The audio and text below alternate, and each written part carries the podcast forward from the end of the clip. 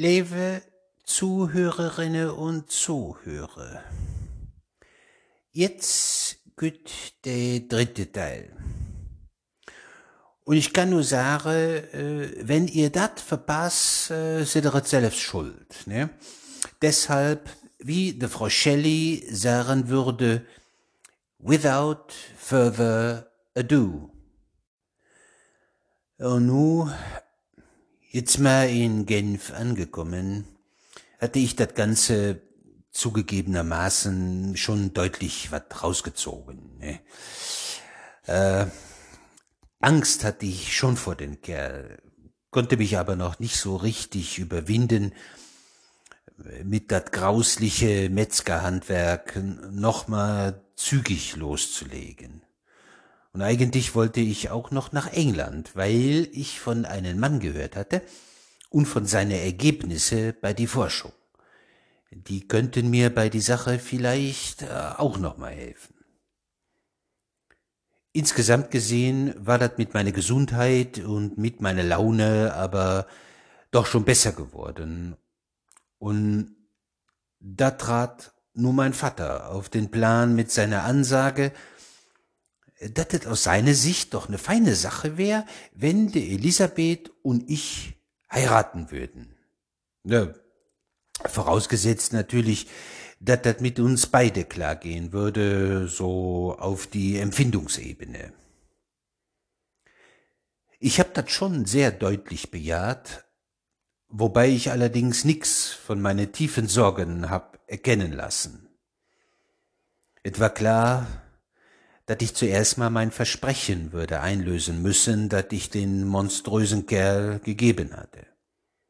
Wir hatten uns dann am Ende so geeinigt, dass ich erstmal von die Hochzeit noch nach England reisen würde und dass die Hochzeit dann in jedem Fall unmittelbar nach meiner Rückkehr über die Bühne gehen sollte. Auf die Idee von der Elisabeth hin hatte Vater so arrangiert, dass den guten Clerval mich auf die Reise begleiten sollte. Auf den wie immer dat blühende Leben und mächtig gut gelaunt, traf ich dann endlich in Straßburg. Wir sind denn dann auch nach London gefahren. In den Gegensatz zu früher, wo dat mich eine große Freude gewesen wäre, hab ich jetzt die ganzen Empfehlungsschreibens eher mal möglichst schnell abgearbeitet außer wenn ich an ganz bestimmte Informationen rankommen musste, hatte ich keinen Spaß mehr daran, mich mit fremde Leute auch nur irgendwie zu beschäftigen. Dass den Clerval dabei war, hat mir aber immer gut getan, denn mit seiner Art, in die ich so wat von mir früher erkannte, machte er mir immer eine gute Laune. Er selber fand das in England klasse England, meinte er, wäre genau den richtigen Ausgangspunkt, um mit seinen Kenntnisse die Kolonisation und den Handel zu fördern und endlich mal Indien kennenzulernen. Das war sein Plan. Mein Plan war, jetzt mal zügig mit dat Materialsammeln anzufangen. Mein Bastelprojekt kam nur überraschend zugute, dass ein Brief von einem Bekannten aus Schottland kam, der uns äh, nach sich einlud. Ja, das waren dann quasi zwei Fliegen mit einer Klappe. Einmal ist das eine sehr schöne Gegend, so mit Berge und Wasserfälle und so, äh, die ich schon wat vermisste. Und ich würde wohl die Gelegenheit finden, in irgendein versteckten Winkel von dat Hochland mal endlich das zweite Wesen zusammenkloppen zu können. Unter den Vorwand von ja so wat ähnliches wie ne Wandermeditation hab ich mich dann alleine auf ne längere Tour verabschiedet, die mich auch auf eine von die äußersten Orkney-Inseln führte. Mann, wat für ne armselige Drecksgegend. Aber für meine Zwecke genau richtig. Nachdem ich da eine ziemlich heruntergekommene und kaputte Hütte gemietet und auch reparieren lassen hatte, konnte es losgehen. So richtig viel Elan hatte ich aber nicht, obwohl mich den Gedanke nicht losließ, dat mein anscheinend verdammt cleverer Erstling hier irgendwo in der Gegend rumschleichen könnte. Und es war ja auch so, dass ich der Arbeit je mehr die Fortschritt zunehmend widerlich fand. An einen Abend nu saß ich in mein kleines Laboratorium und war mal wieder am Philosophieren über Sinn und Unsinn von dat Projekt. Et war ja nu auch nicht klar, wat da dieses Mal so bei rauskommen würde. Das neue Wesen könnte ja zum Beispiel von Beginn an schon ne miese Attitüde mitbringen und äh, dafür, dass sie sich jetzt wirklich in die hinterste Ecke zurückziehen wollten, hatte ich ja nur auch nichts anderes als nur das Wort von den Kerl, wo ich auch nicht wusste, wie viel ich da drauf wirklich was geben konnte. Mit all solche Gedanken grübelnd beschäftigt, äh, guckte ich mal nebenbei zu dat Fenster hin. Und da stand mein Machwerk. Auf sein Gesicht war so wat, dat man im Normalfall für so wat wie ein zufriedenes Grinsen hätte halten können, aber da mir dat, wie schon angedeutet, insgesamt ja nicht so charmant gelungen war, schaute da jetzt eher eine boshafte Fratze durch den Rahmen. Also war der mir schon wieder gefolgt. In dem Moment bin ich, ja so muss man es wohl nennen, richtig ausgeklinkt. Ich hatte nur noch den einen Gedanken, so, du Penner, dich zeige ich jetzt mal, wer hier den ersten Elfmeter schießt. In das Laboratorium habe ich dann erstmal alles umgeschmissen und nach kurzer Zeit sah das da schon recht verwüstet aus. Ja, das hat ihn jetzt nicht begeistert zu sehen, dass seine Hoffnungen da den Bach runtergehen und er ist erstmal fluchend abgehauen. Ein paar Stunden später ist dann wieder zu dat Haus hingekommen und stand nu, nachdem sich offensichtlich wat beruhigt hatte, in meine Bude.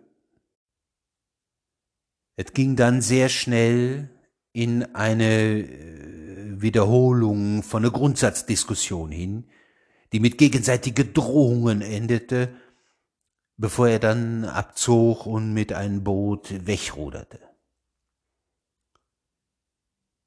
Am nächsten Tag kam ein Fährboot und äh, einen von die Besatzung gab mir ein Paket Briefe. Dabei war auch einen von den lieben Clerval. Der schrieb, äh, dat er nu allmählich mal mit die Vorbereitungen für seine Indienreise anfangen müsste. Wir sollten uns doch in Perth treffen und dann gemeinsam nach London fahren. Nicht zuletzt diesen Brief bestärkte mich in die Auffassung, äh, dass es richtig wäre, endgültig bei mein Projekt äh, Reißleine zu ziehen. Ich habe dann mal angefangen, was aufzuräumen, äh, chemische und technische Utensilien zu verpacken und so. Die Lady habe ich dann mal so wat äh, kleinteilig gesägt, äh, in einen Korb verbracht und da drauf schöne große Steine. So würde ich das Ganze bequem im Meer versenken können, ohne dass einer unnötige Fragen stellt. Die wären dann schon aufgekommen, wenn ich sie nur unter das Kaminholz äh, sortiert hätte. An den nächsten Tag bin ich dann um zwei Uhr morgens mit ein Boot rausgerudert und hab den Korb, ein paar Meilen von der Küste entfernt, dann über Bord geschmissen. In dem Moment fühlte ich eine so gewaltige Last von mich abfallen, die ganze Bedrückung mit einem Mal verschwinden, dass ich diesen Moment so lang wie möglich genießen wollte. Ich glaub, das kann man verstehen, war am langen Ende aber ja reichlich blöd von mir. Der Hände hinter den Kopf, mal schön langgelegt in das Boot, glückliche Gedanken im Kopf, bin ich da tatsächlich eingepennt.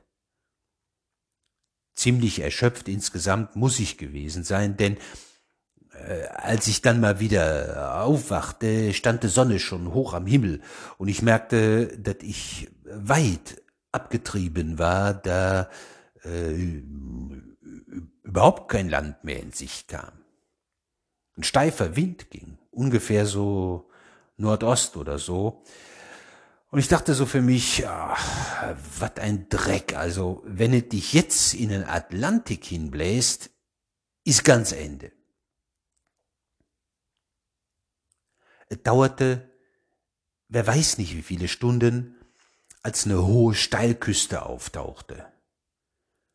Dahin konnte ich jetzt mal zusteuern, nachdem ich aus meinem Mantel so eine Art Notsegel gebastelt hatte. Ein bisschen wat näher gekommen konnte ich ausmachen, dass es da eine Ansiedlung gab und da bin ich dann geradewegs mal hin. Als ich dann endlich den Hafen erreicht hatte, fiel den Empfang deutlich anders aus, als äh, ich mich dazu vorgestellt hatte. Erstmal war jeder von die Leute irgendwie wütend und sehr unfreundlich. Ich erfuhr nebenbei, dass ich in Irland gelandet war und dass mir der Bürgermeister Kerwin jetzt auf jeden Fall einen persönlichen Empfang zwingend bereiten täte. Es gäbe aber nichts zu feiern, sondern ich müsste Rede und Antwort stehen wegen eines Mannes, der in dieser Nacht ermordet aufgefunden worden war. Und so standen wir dann alle vor den Bürgermeister Kerwin.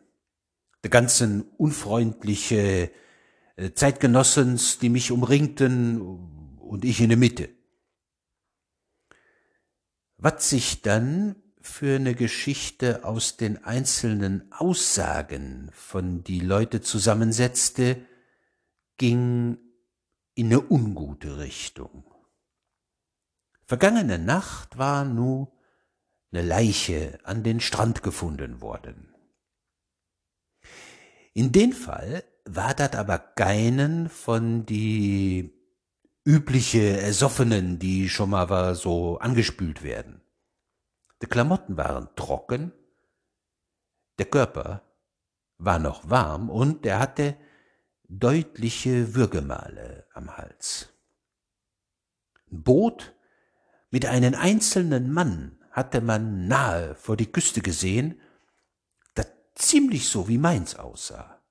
Und eine Frau, die nach ihrem Mann Ausschau gehalten hatte, konnte sehen, dass ein Boot mit einem Mann drin genau von die Stelle abgestoßen war, wo man später diese Leiche gefunden hatte.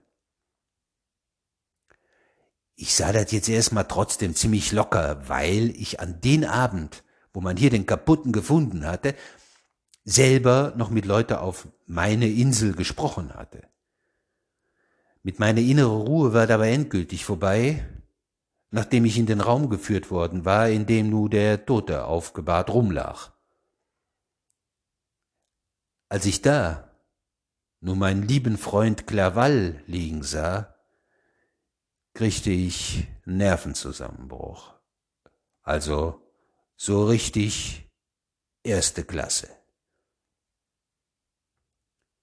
Irgendwann war ich dann doch wohl wieder auf dem Damm und bin aufgewacht wie aus einem sehr tiefen Schlaf. Das erste, was ich so richtig klar mitkriegte, war, dass ich auf ein Bett in eine nicht eben üppig ausgestattete Kerkerzelle lag. Nu musste man mich erstmal wieder auf den Stand bringen, und das machte den Bürgermeister Kerwin dann auch. Fast schon zwei Monate hatte ich hier in einer Art Fieberwahn verbracht, ganz komische Sachen rumgebrüllt und äh, auch immer wieder behauptet, dass ich den Henri Clerval auf das Gewissen hätte. Denn Kerwin hatte sich sagen wir mal, trotzdem um mich gekümmert, hatte einen Arzt besorgt und einen, der mal dauernden Blick auf mich wirft.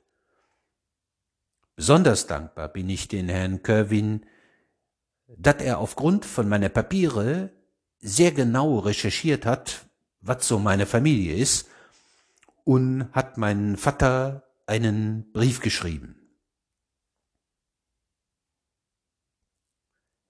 Ich greif jetzt mal vor und kann berichten, dass die gerichtliche Geschichte, durch die ich eigentlich noch hätte durch müssen, gut ausgegangen ist. Den Vorsitzenden Richter von die Grafschaft hat der Anklage fallen lassen. Nicht zuletzt aber auch dank die Bemühungen von den Herrn Kerwin, der sich jede Mühe gegeben hatte, so Entlastungszeugen aufzutreiben. Schließlich war am Ende erwiesen, dass ich zu dem Zeitpunkt von den Totenfund selber auf die Orkneys gewesen war. Ja, und eines Tages stand da nun mein Vater selbst in die Türe. Er war auch sehr traurig angesichts diese Ereignisse und gab sich alle Mühe, mich so ein bisschen abzulenken von meinem schlechten Gesundheitszustand äh, und von meiner miserablen Laune. Ich war nämlich insgesamt so weit, äh, mit mir selber Schluss zu machen.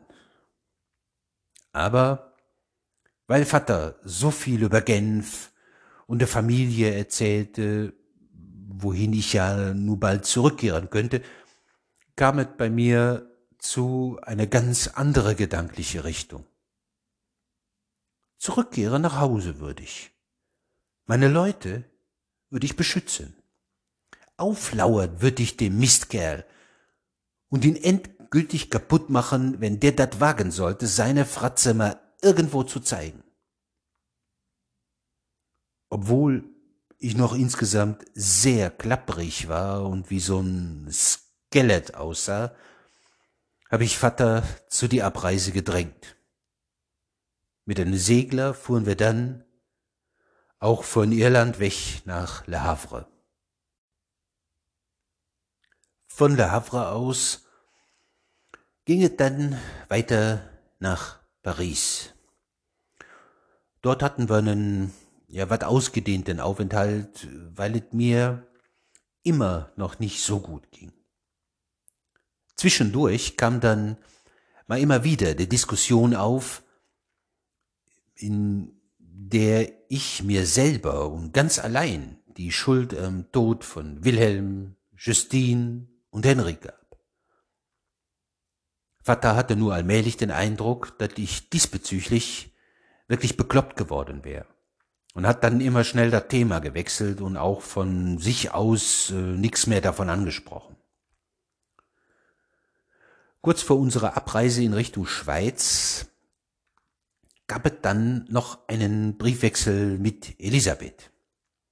Sie hatte geschrieben, sie hätte so was an Zweifel an meine Motivation zu die Hochzeit und es wäre ja gar keine gute Idee, wenn dat nicht meinen freien Willen entspringen täte und ich hier mehr der Idee von Vater folgen würde und am Ende jemand ganz anderen lieben würde. Ja, in einem Antwortbrief habe ich sie dann erstmal diesbezüglich äh, beruhigt. Als wir dann schließlich in Genf ankamen, war die Wiedersehensfreude riesengroß.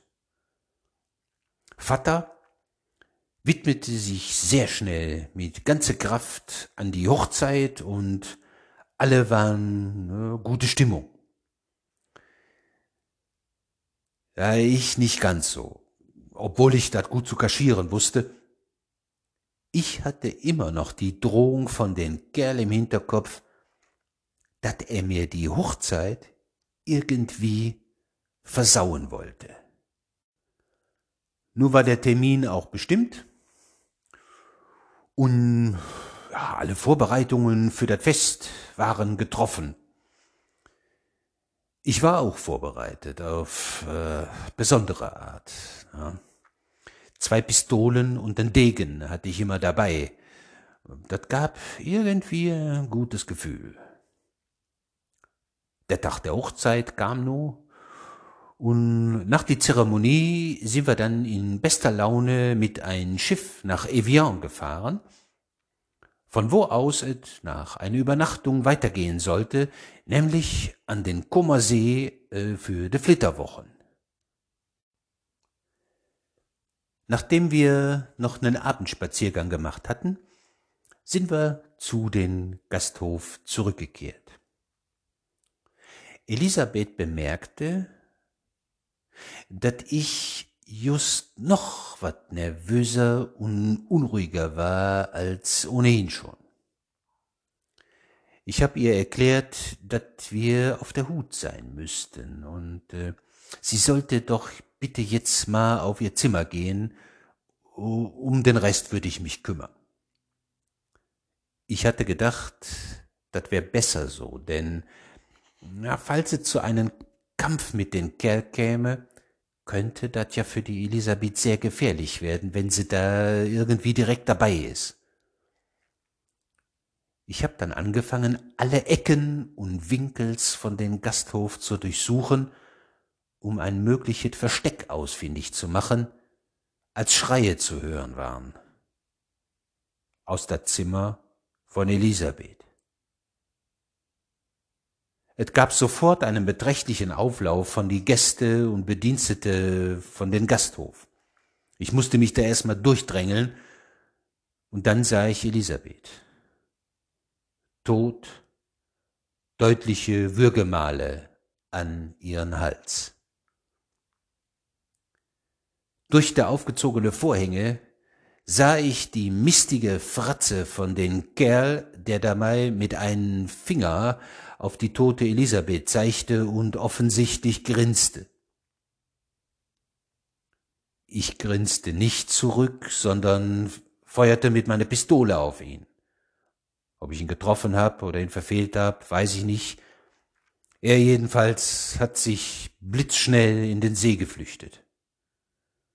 Sofort haben wir mit mehreren Leuten Boote klar gemacht, auch Netze hatten wir dabei, aber die mehrstündige Suche blieb erfolglos. Als ich in den Gasthof zurückkam und nochmals die tote Elisabeth sah, packte mich ne große Angst um den Rest der Familie in Genf. Was wär wohl, wenn der Dreckskerl jetzt gerade bei meinem Vater vorstellig würde? Ich machte mich über den See auf nach Genf und dort angekommen, traf ich auf Vater, den das Ganze völlig fertig gemacht hatte. Dat jetzt auf sein hohes Alter auch noch obendrauf, hat er irgendwie nicht mehr weggesteckt gekriegt und ist einige Tage später verstorben. Die darauf folgende Zeit war für mich wie eine Wanderung durch einen nie aufhörenden grauen Nebel. voller Depression und irgendwie gar nicht richtig bei das Bewusstsein. Dieser Zustand ging dann aber langsam über in ein Gefühl von rasenden Zorn. Ich würde alles in Bewegung setzen, um mich so dreckig wie möglich an den Kerl zu rächen. Zuerst dachte ich, dass die Justiz mir ja vielleicht helfen könnte. Das Ergebnis von meiner Anklage bei den Richter von Genf war aber sehr lau. Ich hatte den meine ganze Geschichte, einschließlich das Monstrum, erzählt, quasi als Anklageschrift. Der meinte dazu, das wär dann wohl eher zwecklos, so einen Typen zu verfolgen. Wenn er mir das Ganze überhaupt geglaubt hat und mich nicht von vornherein für bekloppt gehalten hat. Ich hatte mich danach endgültig in die Idee verbissen, mich an den Kerl selbst zu rächen und dem dat Licht auszublasen. An die Gräber von meiner Leute auf den Genfer Friedhof hab ich dat dann auch laut geschworen, als mir darauf ein höhnisches Lachen antwortete und mir der Dreckskerl zurief, dat er nu zufrieden wär, ich könne ja mal so weiterleben. Ich hab leider erfolglos versucht, ihn da direkt zu erwischen und bin ihm seitdem, ja, und das sind jetzt einige Monate gefolgt. Was für eine Scheißtour insgesamt. Die Rhone runter bis an das Mittelmeer. Auf nem Schiff zum Schwarzen Meer. Durch Tatarengebiet und Russland immer weit weg von menschlichen Behausungen. Neckische Inschriften auf Baumrinde und Steinen hat er hinterlassen, die mich jeweils noch wütender machten, als das sowieso schon der Fall war. Nach Norden, in das ewige Eis, wird er gehen. Er wäre gegen harten Frost eher nicht empfindlich, ich aber würde da dann viel zu leiden haben, und zwar so viel, dass selbst seine Rachsucht äh, damit zufriedengestellt wäre. Am Ende bin ich mit Hundeschlitten hinter ihn her, und auf das zugefrorene Meer bin ich ihm so weit nahe gekommen, dass ich ihn klar an den Horizont erkennen konnte. Einige Tage ging das so. Und ich hatte ihn fast am Kanthaken, als das Eis zu brechen begann und ich mich auf eine zerkrümelnde Eisscholle befand. Zum Glück sah ich ihr Schiff,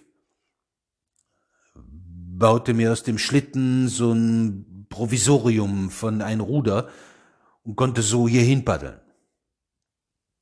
Meine Hoffnung war, falls sie nach Süden fahren würden, dass ich ihnen unter Umständen ein Boot abquatschen könnte, um die Verfolgung fortzusetzen.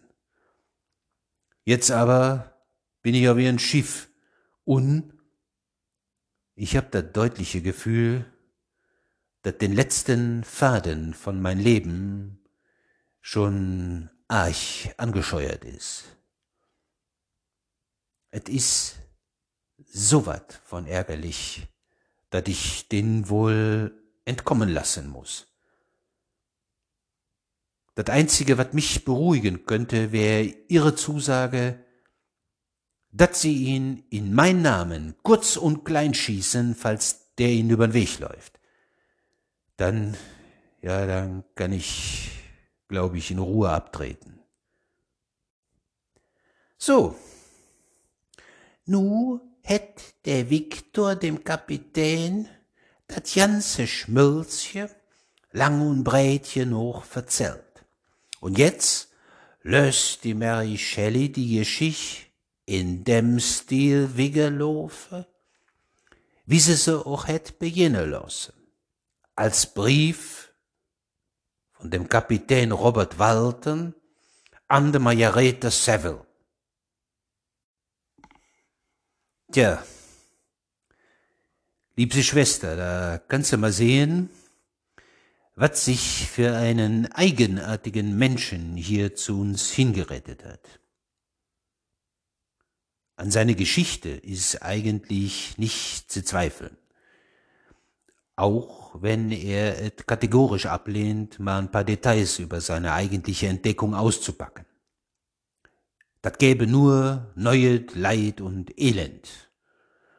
Ja, da ist was dran, oder?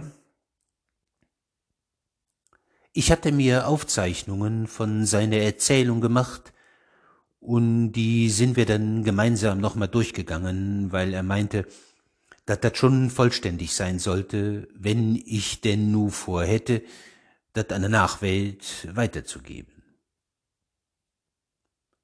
Wir haben uns, seit den an Bord gekommen ist, aber nicht nur über sein Leben und diese grausige Geschichte unterhalten.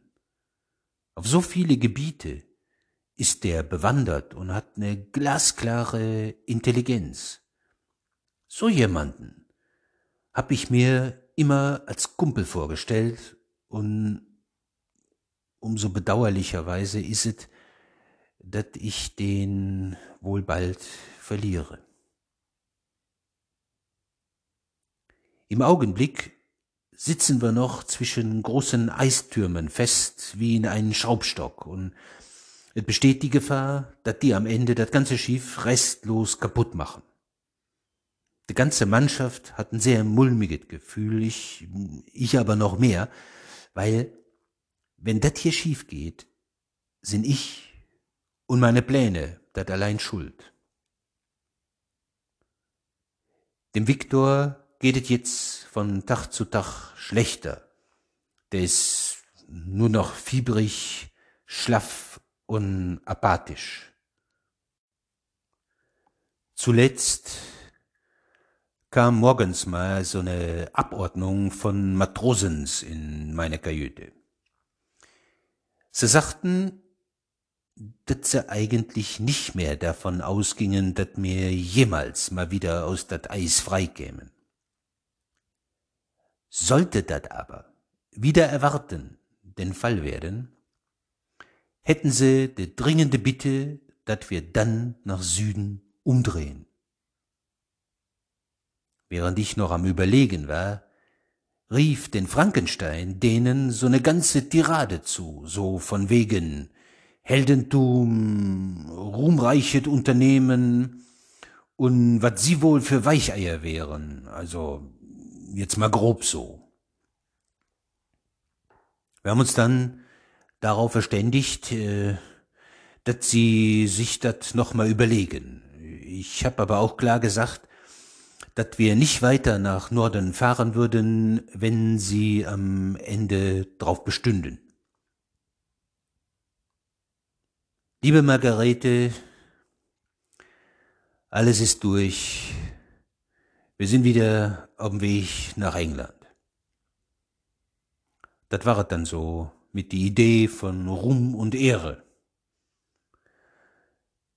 Naja. Vor drei Tagen begann das Eis allmählich aufzubrechen und gestern wurde die Passage nach Süden frei. Großen Jubel bei die ganze Mannschaft. Von dat laute Gejuchze aufgeweckt, fragte den Viktor, nach den Grund und ich sagte ihm dann, dass wir abbrechen und zurückkehren. Da hatten sich dann echt aufgeregt. Er wolle dat aber nicht. Der Rache würde ihn schon mal wieder Kraft geben und so und darüber ist er dann ohnmächtig geworden. Ein paar Stunden später war dann wieder ein klein bisschen beisammen. Mit einer ganz leise Stimme begann er nochmal zum wievielten Mal weiß ich nicht, eine Bewertung von seiner Schöpfung. Er schloss mit die Warnung an mich, dass ich mich mal nicht so sehr von den Ehrgeiz sollte hinreißen lassen, er wär nun mal daran letztendlich kaputt gegangen. Ja, mit dieses unschöne Fazit auf die Lippen ist er dann da verstorben. Damit war jetzt aber noch nicht Schluss. Wir hatten den Viktor in so eine kleine Kajüte mal schön beiseite gelegt. Äh, da war gegen Mitternacht genau aus dieser Kajüte eine laute, tiefe Stimme zu hören. Da kann ja eigentlich nicht sein, dachte ich und ging mal nachgucken. Über den Viktor gebeugt stand eine riesige, missgestaltete Person und redete zu den Leichnam hin, dat er um Verzeihung bitten würde, und hörte dann nicht auf, sich immer weiter Selbstvorwürfe zu machen. Ich meinte zu ihm, dass das jetzt wohl ein bisschen spät käme. Äh, man hätte ja wohl auch vorher ab und an auf das eigene Gewissen hören können. Ne? Da hatten dann losgelegt mit einer lange und auch irgendwo ein bisschen langweilige Ausführung, in wat für ein Zwiespalt er de ganze Zeit gehandelt hätte, dat es ein Zwang gewesen wäre, dat er sich von der Rachsucht und Neid hat unterkriegen lassen, weil eigentlich wäre er netter Typ, aber die äußere Umstände hätten dafür gesorgt, dass das jetzt nicht ganz so in den Vordergrund getreten ist. Er wäre selber das Opfer von einer Reihe große Ungerechtigkeiten. Ja, auch gut habe ich den dann gefragt, und äh, wie, wie, wie, wie geht das jetzt hier mit uns weiter? Er meinte dann, bis auf eine Sache wäre für ihn alles erledigt.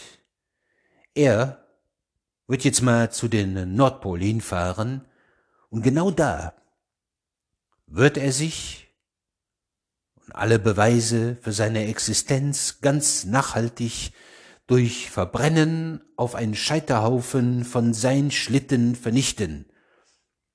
Der Tod würde ihm dann auch endlich mal Ruhe gönnen von die dauernden, schweren Gewissensbisse. Dann ist er aus dat Kajütfenster runter in einen Kahn gesprungen, der längsseits an der Schiff befestigt gewesen war. Eine Zeit lang konnte sie ihn noch sehen, Schließlich war er in der Dämmerung irgendwann nicht mehr auszumachen. Also, liebe Margarete, ja, bis die Tage. Dein Robert. Ja. Und dat waret mit der Geschichte. Jetzt aber, wie am Anfang versprochen, der Einführung von Mary Shelley im Original. Dat dummer ever, de Jode Frau Shelley zu Ehre, in einem eigenen Teil.